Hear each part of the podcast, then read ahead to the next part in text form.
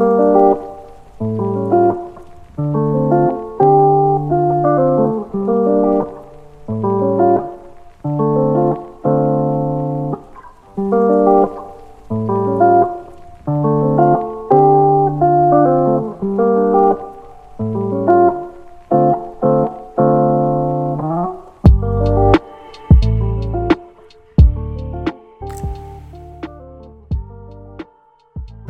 大家晚上好，欢迎来到都快睡了才想讲话电台。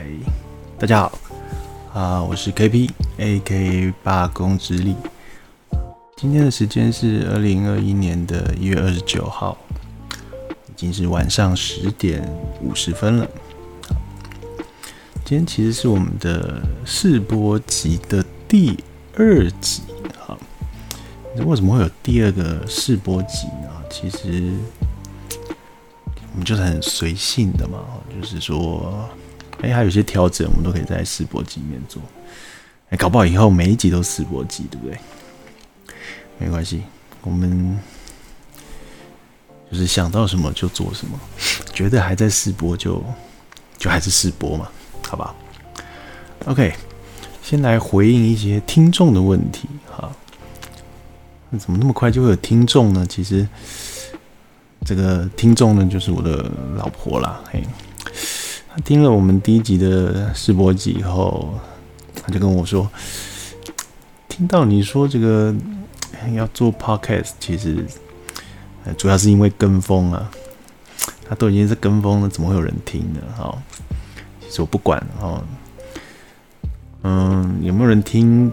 最关键就是我的家人或者是我这个老婆有听，哎、那就可以嘛。其他的就无所谓啦，嘿，就是想要留下一些想法哦，或者是生活的一些点滴跟记录，那未来给不管是儿子听啊，或者是我其他的家人听。都蛮值得啦，嘿，好，所以会想要做 podcast，也是看到现在 podcast 这样的一个平台啊，然后试试看嘛，玩玩看嘛，啊，就是想什么就说什么，有什么就做什么。啊，其实我们是很 real 的，这也是为什么就说哎、起心动念，其实某种程度上来都是。某某种程度上来说，都跟都可能是跟某个人的风嘛。好，就像我说上次有提到，呃，想要为儿子而做这个 podcast，也是听到别人有这样的想法。哦，只是刚听到那个想法的时候，并不会觉得我也想要这么做。可是，哎、儿子出生以后呢，开始觉得这么做蛮有意义的。其实，嗯，为了家人啊，甚至说为了自己而做，搞不好都还有一些动力啊。因为最支持的自己的，最支持自己的，常常就是家人嘛。啊，那那那就算家人不支持自己，那自己总要支持自己吧，对不对？好，所以有时候我我也觉得是为自己，哈，为为为家人，也可以做更长久了。嘿，好。那还有就是，呃，这这一次的试播集，哎，大家可以听到哈，就是呃，我们有了一个我们电台的名称啊，叫做“都快睡了才想讲话电台”。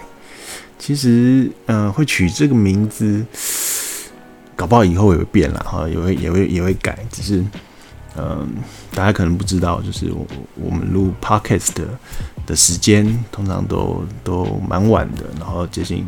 一般人睡觉准备要睡觉的时间，那最近嗯，我儿子的作息哈呃开始调整了，呃，他大概快要五个月大的时候，我们发现他可以睡超过十个小时，甚至到十一个小时，哦，所以整个作息就会变成晚上七点多可能就要洗澡，然后洗完澡再喂个奶，就可以准备睡觉了。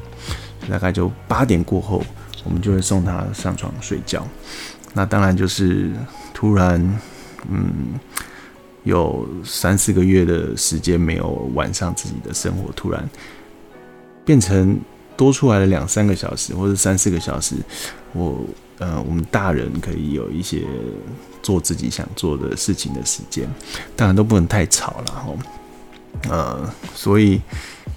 在小朋友可以稳定睡这么长时间的情况下，哎，就发觉呃，要开台的时间放在这个睡前是还不错的哦。然后呃，事情得都做完了，呃，刷牙洗脸，然后洗澡也洗完了，舒舒服服的。好，就是今天的呃最后一件事情是来在 Podcast 上面呃聊一聊天。好，哎哎啊，说到。刚刚是这个，我们言归正传一下啊，就是说这个电台的名称，哎哎，我发觉就是，哎，我没有小孩以后，然后我跟我老婆会稍微聊自己的事情的时间，大概就只剩下睡觉了。可是要睡觉的时候，其实也是一天下来最累的时候。但也往往这个时候，我们突然开始会分享一下自己。各自白天发生什么事情啊？有什么想法？然后小朋友今天又有什么进步啦？然后我们做了哪一些努力，让他可以有这样规律的生活啊？等等的。好，所以常常都是快睡的时候才有非常多的话，诶，想要讲哦，但是又又又又已经很困了，就发觉诶，其实就用这个当我们的电台名称吧。那另外就是，呃，我在上一集试播集录好了以后，呃，我们打算上架嘛。然后，呃，上架的时候，他就会要写这一集的呃名称，这样。那不知道为什么很奇怪，就是呃，他的栏位上面就已经写好了一个我好像三四个月前想到的一个。主题，然后就叫做“人生四十才开处”。嗯，因为今年那个时候三十三四个月之前，我也本来想要开始经营一个 podcast，不过那个时候真的就是小朋友刚呃从我们从月子中心离开，然后正式回到家，开始过着育儿的生活的时候。呃，可以，那个时候可以说是手忙脚乱，所以好像那个时候，呃，就只想到一个一个主题，哈，然后这个主题是人生四十才开处，呃，没想到后来就忘掉了有这个主题，然后在在上架第一集的试播集的时候，哎，他还留在那个网页的 catch 里面。那后来就想说，那我们就沿用这个当做这个主题的一个名字，这样。那那个时候会想到这个主题，就是第一个，呃，我我的年纪已经接近四十了，然后我们在这一两年呢，呃，抛开了过去很长一段时间的一些想法哈，或者是正在做的事情，抛开了。所以有点像开除，可是我们并不是从某个工作中呃被开除，而是我们主动的呃在那些事情或那些想法中离开了，或是用了新的角度或者新的呃呃呃出发点跟动机，哦，在在过我们的生活然后又到了一个人生的一个。关口哈，四十四十岁嘛，好，那个人家常常说什么四十三十而立啊，四十不惑。以现在这个年代来来来讲，会觉得说以前是三十而立，你三十岁你要能够成家立业，现在是三十岁是努力想办法成家立业，然后四十岁努力去了解自己，让自己。不要有疑惑，好，所以呃，四十了，即将四十了，然后想要更真诚的面对自己的人生或者是自己，好，所以想说把这个这个主题用这个名称，好，嗯，会觉得蛮贴切的啦，也蛮符合自己的心境。好，所以这个这个不管是电台的名称和和我们这个系列主题的名称的由来，大概是背后这样的想法。然后我最近呃在看的 Netflix 影集是亚森罗平啊，这个就是继《后翼弃兵》之后蛮红的一个影集啊。今天也是刚刚看到第五季，才被老婆问说：“哎，你今天不是要录 Podcast 吗？怎么还在看这个影集？”好，那当当当然，亚森罗平大大家应该很多人都应该知道，就是他本来是呃呃非常有名的。虚构的一个侦探角色，但是他相较于福尔摩斯，他他更是亦正亦邪的一种感觉。好，所以他他嗯，从来不避讳说自己是一个怪盗，就偷东西的小偷。可是他他有他的规则和他的对于正义的看法。所以其实我小时候喜欢亚森罗平更胜于喜欢福尔摩斯啊，就是觉得。诶，这个人的一个道德观和价值观很颠覆一般人的一个一个标准，这样，但是他做的事情又好像呃是对大家有有益的。OK，所以最近在看这个亚森罗宾啊，非常好看。好，当当当时我们我刚开始订阅 Netflix 的时候，因为只有我自己在看，好，然后 Netflix。它也会根据你前一部看的呃影片类型，然后去推荐你新的类似的影片。好，所以我老婆刚开始一起看 Netflix 的时候，就觉得这很难看，因为 Netflix 上面好像似乎都是一些这种侦探呐，哈，或者是诶杀人的啦，哈，或者是一些很悬疑、很恐怖的东西。但他比较喜欢看的是像《欲望城市》啊，或者是一些比较温馨的。呃，题材的影集，好，那所以这样，我觉得共用一个账号也是有会有这样这样的一个困扰哈，就是说现在网络上很多服务啊，都会根据你的喜好去去推荐给你属于你喜好的东西哈。那但是如果你是不同同一个账号有不同的人在使用的时候，还就会出现这种这种状况。好，所以。呃呃呃，后来当然了，就是说，我就建议他另外开一个账号，好，然后他可以挑选他比较自己喜欢的。嘿，所以 Netflix 影集我们有时候不常一起看，原因就是在于说，我看了他不一定喜欢，他他看的我不一定喜欢。好，但当然偶尔也会有我们两个共同想追的剧，那个时候才会一起看。OK，所以这个推荐给大家哈，Netflix 的亚森罗平呢是不是蛮好看的？喜欢侦探片，喜欢这种呃悬疑，然后解谜好的故事的这个朋友呢，亚森罗平是蛮值得一看的一个一个法国的影集。OK，好，那进入今天的主题啊，呃，这个主题是嗯。一月份的时候有一场演讲的里面的内容，然后我觉得这个内容对我自己呃蛮有很高的共鸣，好，所以在今天想要分享给大家。会出现呃，就是说会会设计这样的一个内容。当初我我是在呃 Facebook 上看到一个人贴一个梗图，啦，哈他那个图片呢就是。一个胖胖的人，好，然后他好像正在呃翻阅一本书籍，这样，好，但是这个图片的旁边呢的注解就写说，对于胖的人来说，哪怕他是在看书，都看起来像是在点餐。好，OK，那的确看了这个注解以后，再回去看那张图，真的会觉得他好像手指头指着那本书的某一页的时候，像是在告诉。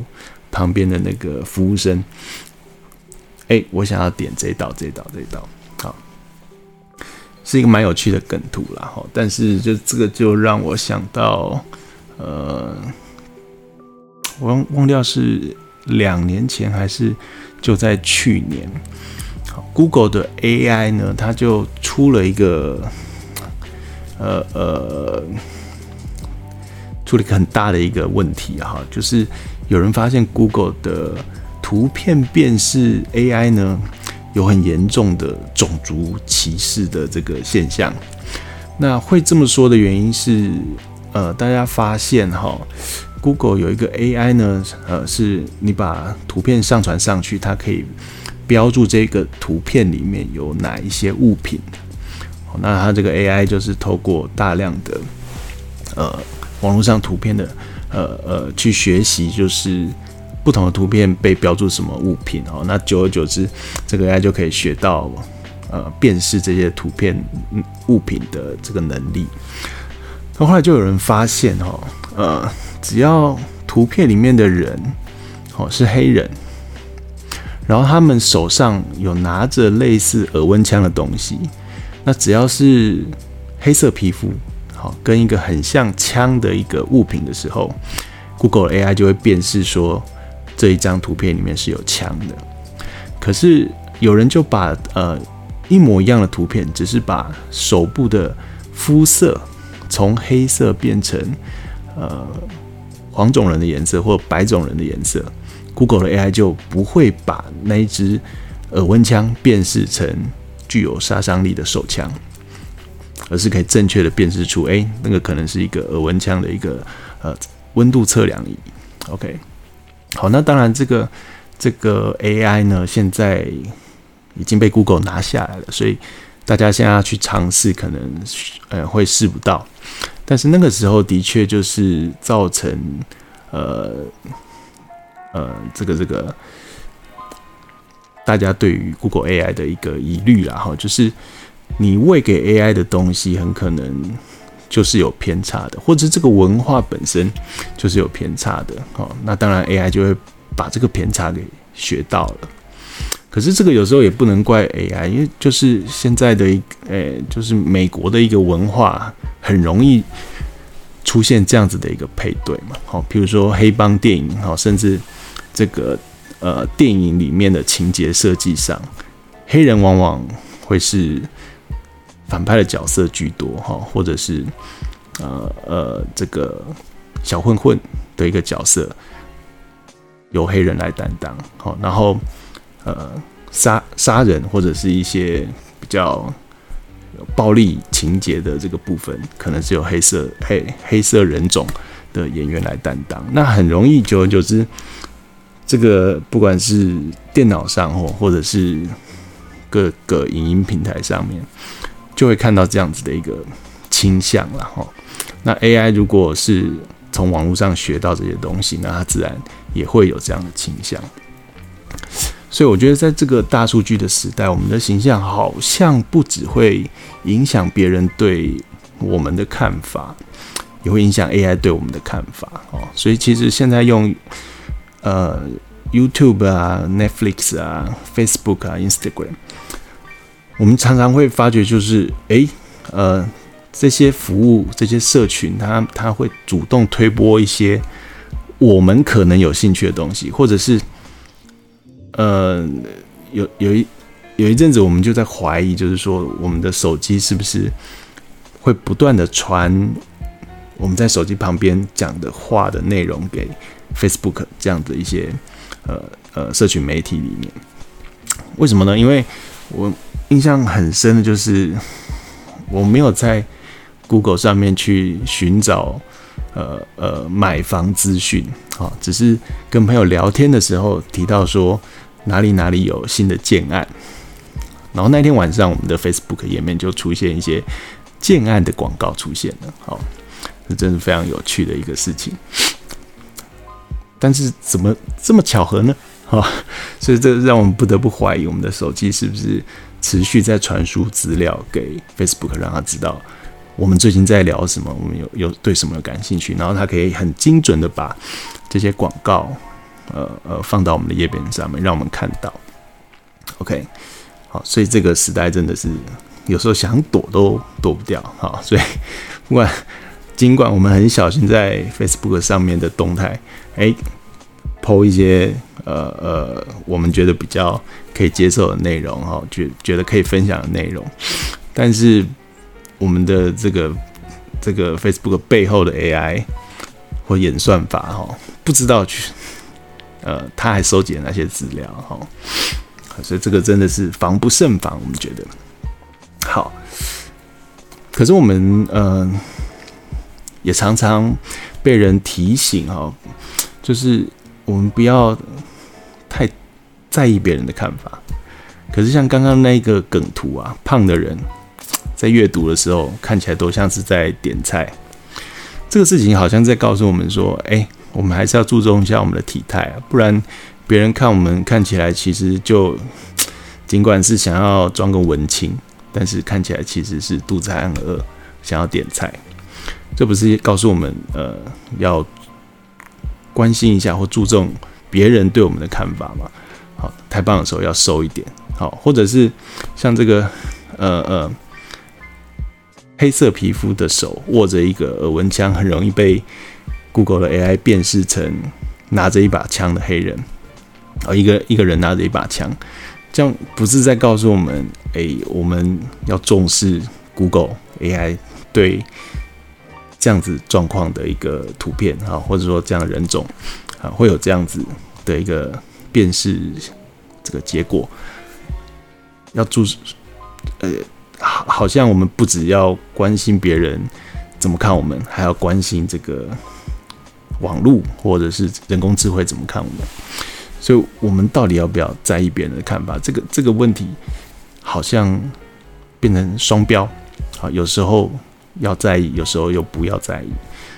那到底要不要在意？呃。对于这个问题，我的感触是这样的，就是说，如果我们还想要与别人发生关系，跟与别人产生连结的话，我们多多少少还是得了解别人的想法哦，没有办法完全的不在意别人的想法。有有时候我们会说，哎，我们的成功，或者是我们是什么样的人，为什么要？建构在别人两片薄薄的嘴唇上面，其实我们自己对自己有自信才是最重要的。诶，那这样如果是这样的话，我们干嘛要要要要减重呢？好，我们干嘛要去运动塑身呢？好，难道这个会去做这些事情都不是为了别人的看法吗？都纯粹是为了呃自己想要瘦吗？想要变变好看吗？我觉得很难很难有这样子的一个状况了，大部分多多少少就是呃包含了很多社会期待在里面。好，好，是不是有时候想要呃追求的女生希望我们男生要有这样的身材，诶，所以我去健身也是有可能的。那呃很大概很少很少有机会是。一个人就是发自内心的想要变成那样，没有受到其他任何人的影响，我是觉得是很难的哈。就在我们现在这个社会里面，基本上我觉得是不太可能的。OK，呃，会会有这样的一个呃想法，然后就是有一次我在 Facebook 上面看到一个学姐，她她的儿子，啊，她。念国小二年级的儿子不敢看现在最流行的《鬼灭之刃》啊，因为那里面有一些鬼怪啊这样子的一个一个情节在里面。可是他的同学都在聊《鬼灭之刃》，那我这个学姐的老公呢，他就想到了一个方法，他去买了一套《鬼面之刃》的扑克牌，然后透过扑克牌上面不同角色的图片，哈。然后来告诉儿子说：“诶，这个角色之间他们是什么样的关系？好，然后这个故事是什么样的一个故事？然后最后，呃，儿子终于也鼓起了一点勇气，哈，透过爸爸陪在旁边，哈，一起把《鬼灭之刃》追完。好，所以我们可以看到，就是像国小二年级的这样的小朋友，他为了想要跟身边的人产生，呃。”连接，呃，产生关系，好，他很努力的去了解这些人在想什么，他身边的人在想什么，这样子他才能够融入他的班上的这群呃男生的朋友里面。所以我从这个小朋友身上看到的是一个，呃，这个好像是一个很主动的一个力量，它不是一个被强迫出来的一个行为。所以其实当我们想要跟身边的人有所连接、有所联系的时候，呃，本来就会去主动的探索他们的想法，啊，甚至他们去去猜他们想要什么。那甚至会迎合他们的一些想法。我觉得人与人之间，哈，就是说，呃，有这些主动去伸出手去接触他们，才会有很多美丽的事情发生。那如果我们永远就是隔绝起来，哦，哎，我我自己好不好，跟别人怎么看我，我不用在乎。把自己跟外界都隔绝开来的话，那永远不可能跟外面有所联系嘛。那当然就是，除非呃你遇到就是也能够认同你就是只想要这样子的呃另外另外一个跟你类似的人，那当然也是可以有有共鸣哦，能够产生关系。但是你的生活圈当然自然就会有一些局限，哦，甚至你更不可能去主动关心别人。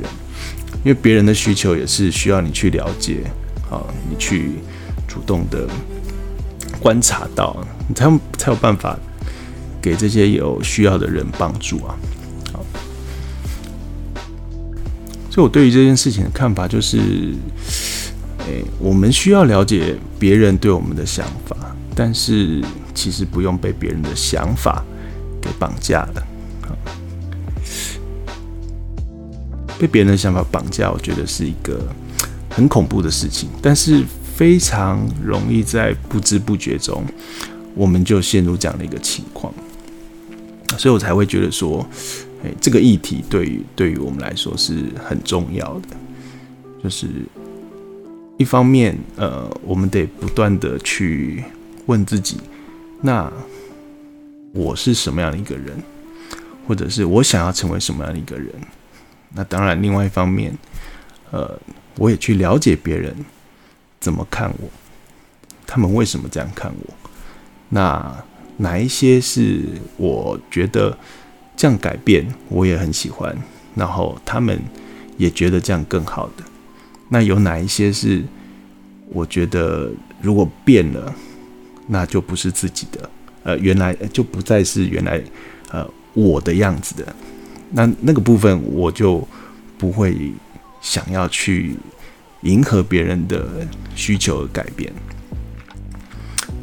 这个不因为迎合别人，或者是不因为祈求别人，呃，能够接受我而做的改变呢，我觉得才能够呃呃跳脱被他们绑架的这样一个情况，或者是。跳脱呃，活在别人眼光下的一个一个窘境。我在呃有一个 YouTube channel 叫做智慧面包里面哈，这个 channel 里面有看到他们截取了一个叫做 Jay Shetty 的一个呃受访的一个影片，我觉得。他对于这件事情的一个解方，或是一个看法，就是非常的贴切。好，所以想要今天也是分享给大家。呃，这个 J. Shetty 呢，他是一个一九八七年九月六号出生的一个英国人，然后也是处女座。好，那我会把这个影片的连接贴在这个 Podcast 底下的说明里面，大家大家有空可以去看一下。你可以看到他的样子，其实哎、真的还蛮处女座的，就是他的发型啊，他的胡子去修得整整齐齐的，好，然后讲话非常的精准跟有条理。嗯，他是一个英国人，那他在念商学院的时候呢，就是有一次遇到了一个藏传佛教的和尚，好，来他们学校里面演讲，呃，分享。如何过着简朴的生活，或者是，呃，这个和尚分享简朴的生活该怎么样进行。好，那这个学体听完以后呢，就非常的感兴趣，跟着这个和尚就一起巡回了英国。好，那后来他也跟着这个和尚到印度去，呃，找工作。那他在印度的这段时间呢，进到了寺庙里面，好，度过了三年的呃当和尚的生活。好，那他现在就是呃在做一个呃社群媒体的教练。这个在很多企业培训里面都会需要这样的一个人。OK，那他这个影片呢，是他接受一个叫 Tom Bilyeu 的 Bilyeu 的呃访谈内容哈。那他提到几个重点，我觉得就非常的我非常有共鸣哈，所以想说今天分享给大家。第一个，他他。呃，在这个影片里面，就非常清楚的去说明，呃，出离是什么东西。那出离呢，你也可以用我们比较呃听得懂的话，就是断舍离。他说这个处理啊，不是要你隔绝所有的事物，而是让任何的事物都不要去驾驭你，就是。我们不会被任何事事物所驾驭。它这个处理啊，它的英文是那个 detachment，好，就是 D E T A C H M E N T。那在心理学里面，我们呃有一个依恋关系或者是依附关系理论，它本来是用来描述幼儿对于照顾者发展出来的一个关系的样子。好，那我们在心理学上是用那个 attachment theory。这个 attach 呢，T A C H 这个字根，它本来就有粘在上面的意思。好，所以用 attach 这个呃这个字来描述小孩对大人的依赖，我觉得是非常传神的哈。就是小孩就很容易像呃呃依赖大人，有点就是粘在大人身上，好像。现在我们有时候我们会觉得，哎，儿子一整天都黏在我们身上，哈，只只要一不抱他，他就哭了起来，这样。所以这个 attach 呢，就是在描述小孩对大人的这个依赖。那不同的依附关系呢，它分别会在大人在的时候、大人不在的时候、大人又回来的时候，这几个不同的时段，小孩子会有不同的反应。好，举例来说。呃，一一些比较容易有分离焦虑的小朋友，在大人在的时候，大人都在旁边陪他的时候，他也无法非常放松的去玩他的玩具。好，那大人不在的时候，他当然呃会呃大哭。好，而且这种比较有分离焦虑的小朋友，在大人回来的时候，有时候还会赌气。好。就是明明大人已经回来陪他了，可是他仍然不满意。好，所以这个不同的反应的样子呢，呃，就呈现出小孩对大人依赖的不同的形态。啊，后来这个理论延伸到成年人的感情、感情呃生活或者是感情观上面。这个未来有机会我们可以再分享。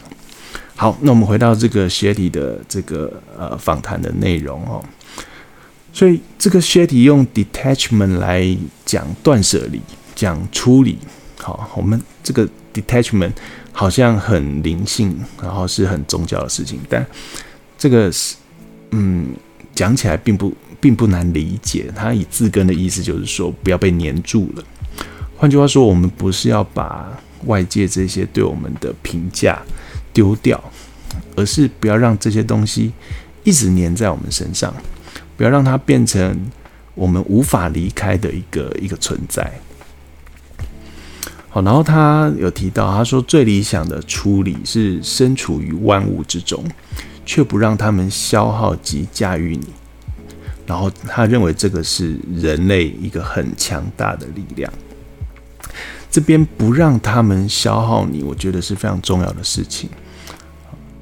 因为你如果你可以不被他们驾驭。但是你要消费很大的精力去处理他们，那很可能已经没有其他精力去做其他事情了。所以我觉得不被消耗是一件很重要的事情，特别是这个时代有太多东西可以马上很直接的消耗我们的精力。举例来说，嗯，最近有蛮多人呃在投资股票的。以前要呃投资股票的人要知道今天的股价，要买卖股票，他们是要到所谓的号子里面去的，也就是到证券行里面去，他才能够看得到现在的股票价格是多少。好，那没有办法去证券行的，你得透过电话好才能够知道你的股价。然后你要透过电话，好跟你的营业员去下单，你才能够买卖股票。但是现在我们上班，可能手机打开，你就可以看得到股票了。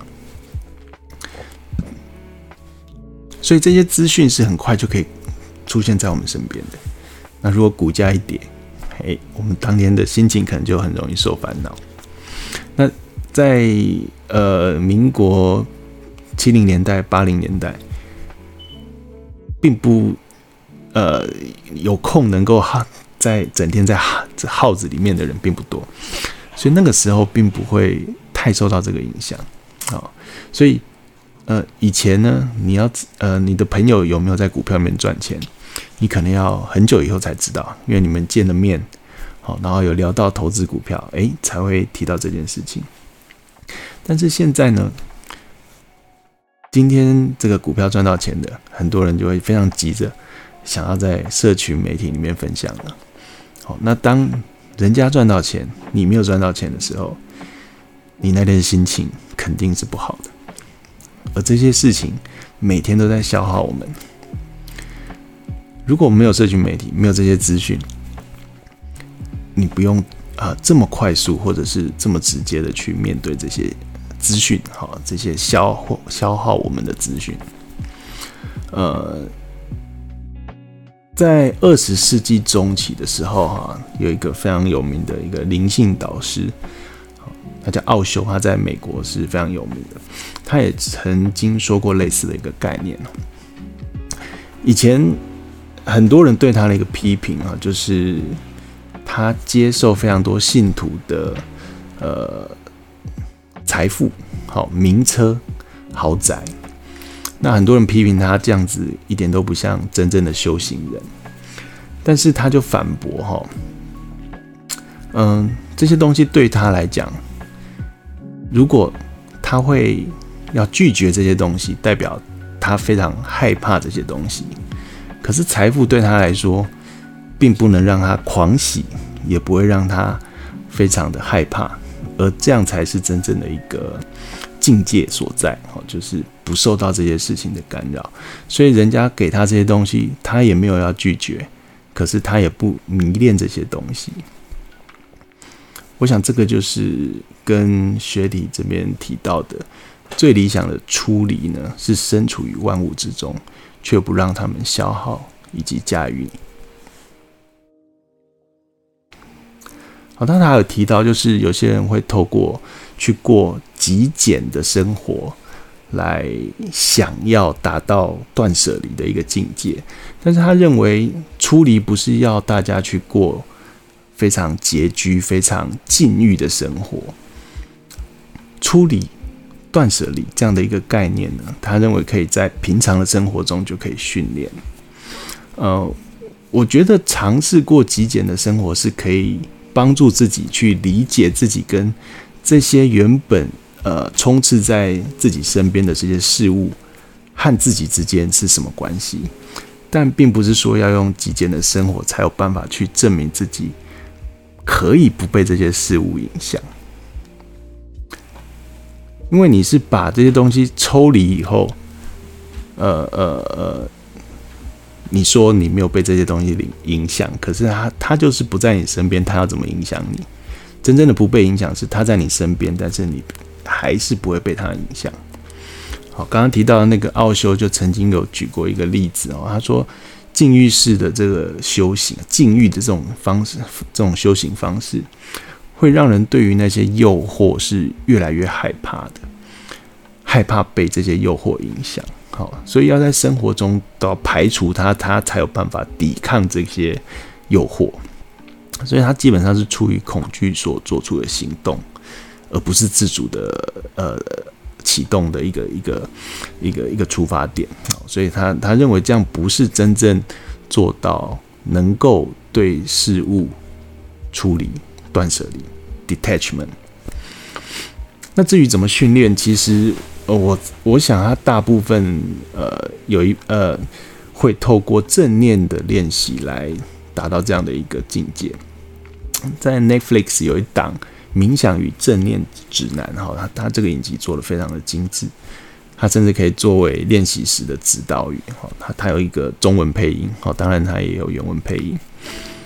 那呃，透过正念的练习呢，常常能够让我们把自己从事情的当下抽离出来，远远的看着那个事情，然后训练自己，呃。把注意力放在自己想要放的地方，而不是被这些身边的事物所吸走。所以，呃，薛体才会说，这样的能力其实是可以在生活中训练的。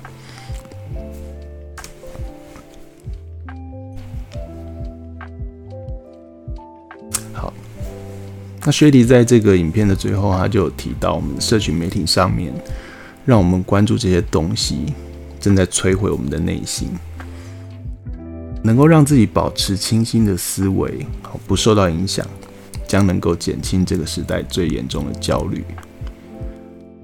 他说：“我们每天消化这些负面影响所带来的痛苦啊，已经大于我们一辈子应该要接受的痛苦了。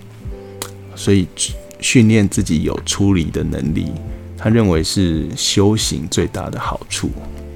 好，这个片。”呃，在 YouTube 上有哈，我也会把链接放到我们的 Podcast 的说明里面，大家有空可以去完整的听完他说的这个内容，我觉得非常的重要。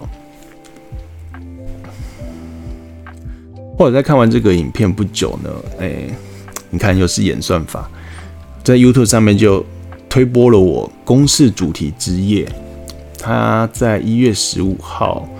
的节目内容哈，它是讨论 NHK 的一个纪录片，我们台湾翻译成“剖到死”好，那它是这个纪录片是在讲日本有一个网红登山家，这个网红登山家呢，他在呃二零一二年因为攀登圣母峰冻伤了九只手指头，然后截肢，好，所以他有一个非常有名的。这个外号就是一指英雄，好，然后他只剩下一根手指头了，能继续在二零一五年、二零一六年去挑战圣母峰，但是都没有挑战成功。好，那因为他把所有的登山的过程呢，都透过直播和 Facebook 去分享，所以呃，有非常多的网友，当然也会鼓励他。但也有更多网友去批评他跟谩骂他。最后，在二零一八年的五月呢，这个呃，这个名字叫做速成史多还是历程史多？哦，在最后再确定一下。最后，他在第八次尝试攻顶圣母峰的时候就死掉了。好，发生意外就死掉了。好，所以这个公司这个主题之夜呢，他就去探讨社群媒体是不是让我们更勇敢，还是让我们更在意一些无关紧要的人对我们的看法。好，那有一派的人觉得，呃，这个主角呢，他是为了要博取大家的眼球，哈，所以挑了一个非常危险的一条路，哈，最后就命丧圣母峰的这这个。呃，路程中，但也有一些人觉得他其实就是把自己努力的过程，希望让更多人看到，只是不小心发生意外。好，所以在那个节目里面做了一些探讨。哈，呃，未来我们也有机会可以再好好聊一下这个节目。但是的确，就是我们能不能处理别人对我们的看法，有时候是现在这个时代哦，我觉得很重要的一个功课。所以呃，提醒大家哈，就是我们要小心，不要让外界的看法拥有我们，不止不被他影响，更不能被这些看法驾驭了我们。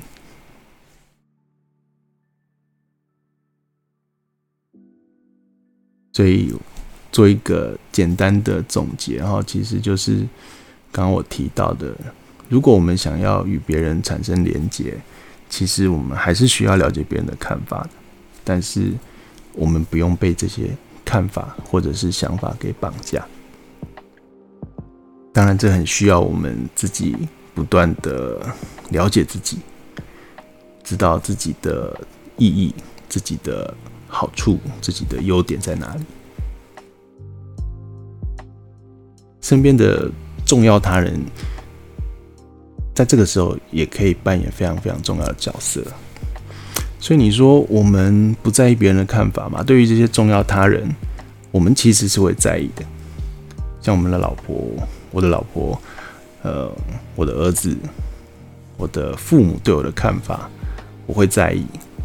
那这些看法有时候对我来说是一个动力，或者是让我更进步的，呃。来源，所以也不是所有的看法都是负面的。找到真正值得我们去关心、值得我们去努力、值得我们去改变的人的想法，也许比网络上那些声音更为重要。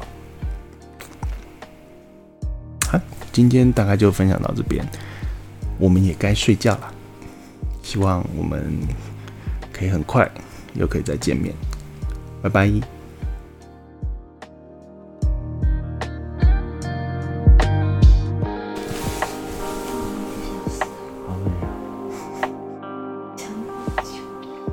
不能开